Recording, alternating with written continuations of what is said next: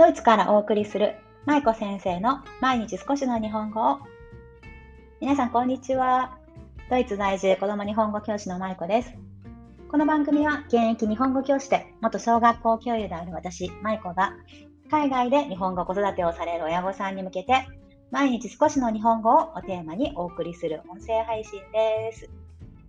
さあ皆さんお元気ですか？あのね、先日ちょっとどこだったっけ、どこかの回でお話ししていた鴨の長命の北条記が進みません。どうしましょう なんかこういう古典は進まないんですよね、なかなか。いや、面白いんですよ。面白いんですけど。面白いんですよって言いながらこんな話してたら面白くなさそうな感じがしちゃう。でもね、ちょっとぼちぼち頑張って、あの、気合を入れて読んでいかないとなかなか進まないなと思っています。さあ、今日は木曜日なので質問回答編の日ですね。はい。毎週木曜日はいつも皆さんからいただくご質問に私が好き放題回答させていただく回としています。で、今日は子供の鏡文字。発音違う？鏡文字？鏡文字？まあいいや、鏡文字について、私鏡文字って言いますね。鏡文字について、えーと、日本語トイレのね、オンラインクラスを受けてくださっているお子さんの保護者の方からご質問をいただいたので、そちらに回答していこうと思います。はい、えーと省略省略しながら手短に質問の方を読み上げますが、子どもの書く文字がいつも鏡文字になってしまいます。直してはいるんですが、次に書くときにはまた反対になっているので直すのに疲れてしまうことがあります。鏡文字は直した方がいいんでしょうか？というご質問です。はい、ご質問くださった方ありがとうございます。子供が正しい文字をね、ちゃんと書いていないとすごく心配になりません？私も心配になるんですよ。なんか心配というか不安になるんですよね。このまま覚えちゃったらどうしようとかね。で、ついつい直したくなるんですよね。なので、このお母さんが書いてくださってる質問もすごくよくわかります。お気持ちもね。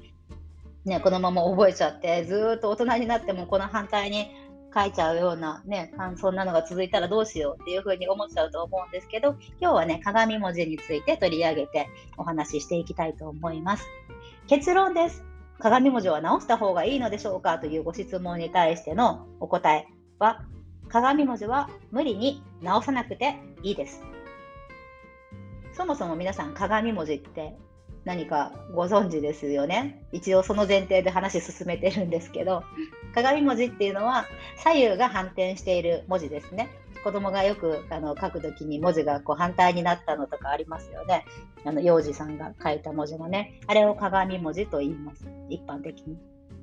で、この鏡文字っていうのは一般的に4歳頃になると文字への興味が湧き始める子が多いんですが、まあ、そういった中であのこの鏡文字っていうのが起こりやすいと言われています。ね、ただし、まあ、もちろん個人差はありますよ。この4歳頃から文字に興味を持つ子もいれば5歳になって興味がスタートする子もいますし個人差はあるんですが文字への興味が湧き始めてで書き始めてから起こるものです。大体4歳とか5歳ぐらいになると文字を書き出す子がいますね。書き始めてみんないろんな文字を書くようになってきますが、うんと、くとか、しとか、つとか、一画で書けるものってありますよね。で、ああいった文字とか、あと、り、ひらがなのりとか、ああいう単純な作りの文字、ね。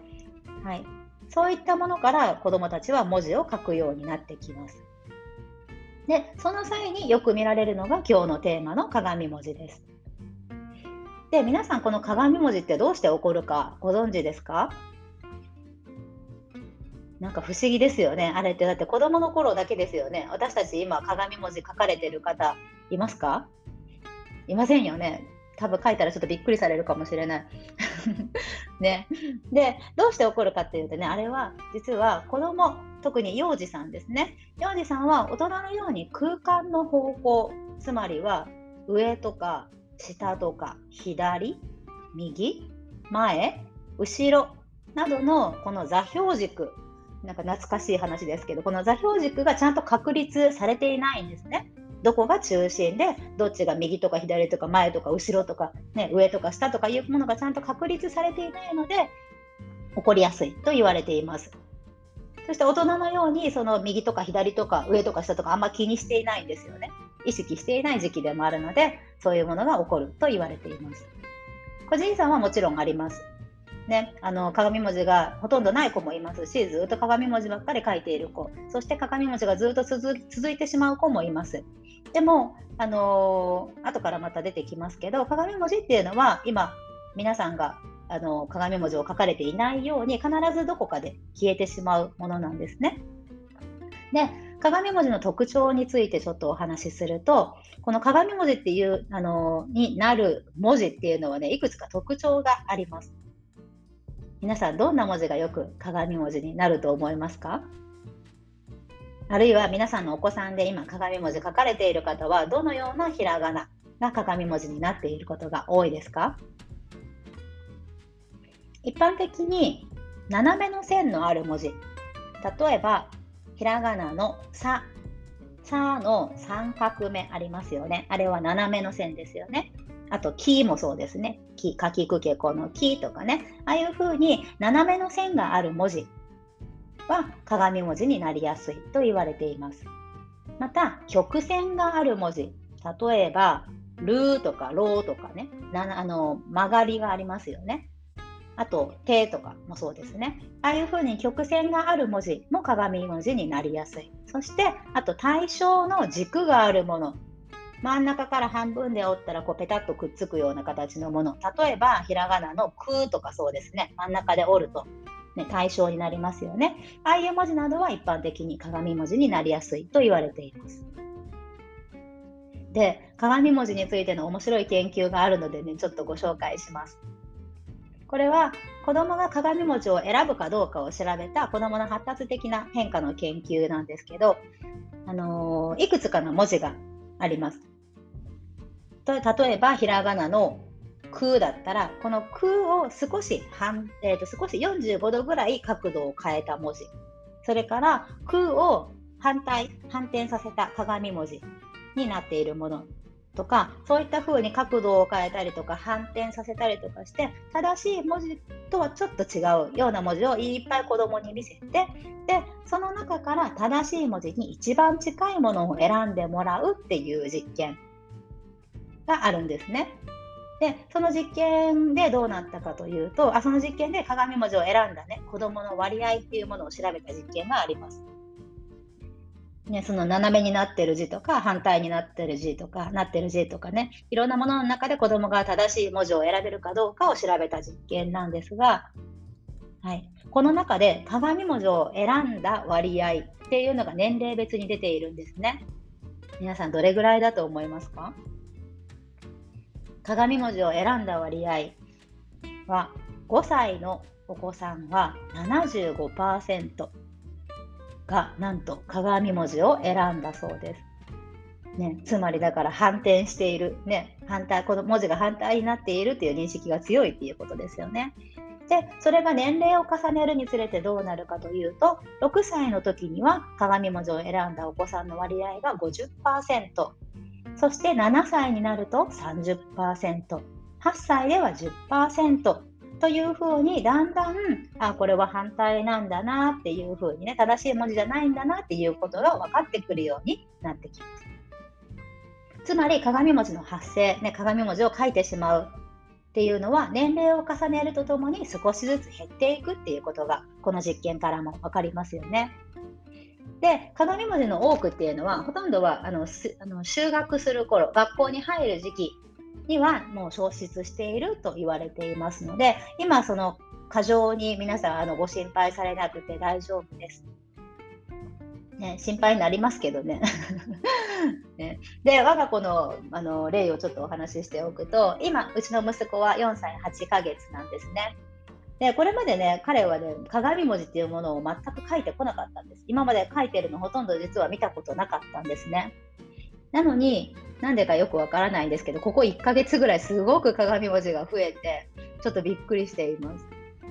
特に多いのはひらがなの「き」とか「き」かきくけこの「き」さっき出てきましたよね「き」とか「さ」とかるとか、あと、うですね。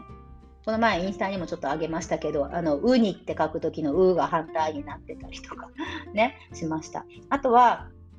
うんと、アルファベットだと J とか L とか、ね、なんとなく反転しそうですよね。J とか L とかね、そういったものが鏡文字になっているのを時々見かけます。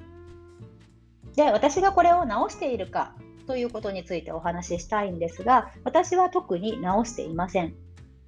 なぜかというと、自然にこれは消えていくっていうのが分かっているからなんです。まあ、テストとかでね、そういった文字を書くようなテストがすぐにでもあるんだったら直した方がいいのかもしれませんけど、まあ、幸いそんなものもなく、あの将来的にね消えていくっていうのが分かっているので今はのんびり温かく見守っているという状態です。はいまあ、そんなわけで今日はね子どもの鏡文字直した方がいいのというご質問に回答させていただきました。子どもが正しい文字を書いていないっていうことは親にとってはすごくこう不安要素の強いものかなと思うんですよね。そしてついつい直したくはなります。ね、そのお気持ちもすごくわかるんです。でもまあ、大きくなるにつれて消えていくっていうもの消えていくっていうことが分かっているとちょっと安心しませんか？むしろ今しか見られないものなんだなっていうふうに私は今考えているのでちょっとこう鏡文字が可愛いものとかねちょっと愛おしいものっていうふうにすら見えてくることがあります。子どもの発達の過程でこういうことが、あのいろんな変化としてね起こってきますけど、まあ、こういったさまざまな変化も楽しめるような育児っていうのをこれからもしていきたいなと思っています。ね、ご質問者さんの回答になっていれば幸いです。というわけで今日も最後までお聴きいただきありがとうございました。舞子先生の毎日少しの日本語を引き続き一緒に頑張っていきましょう。ほなまたね。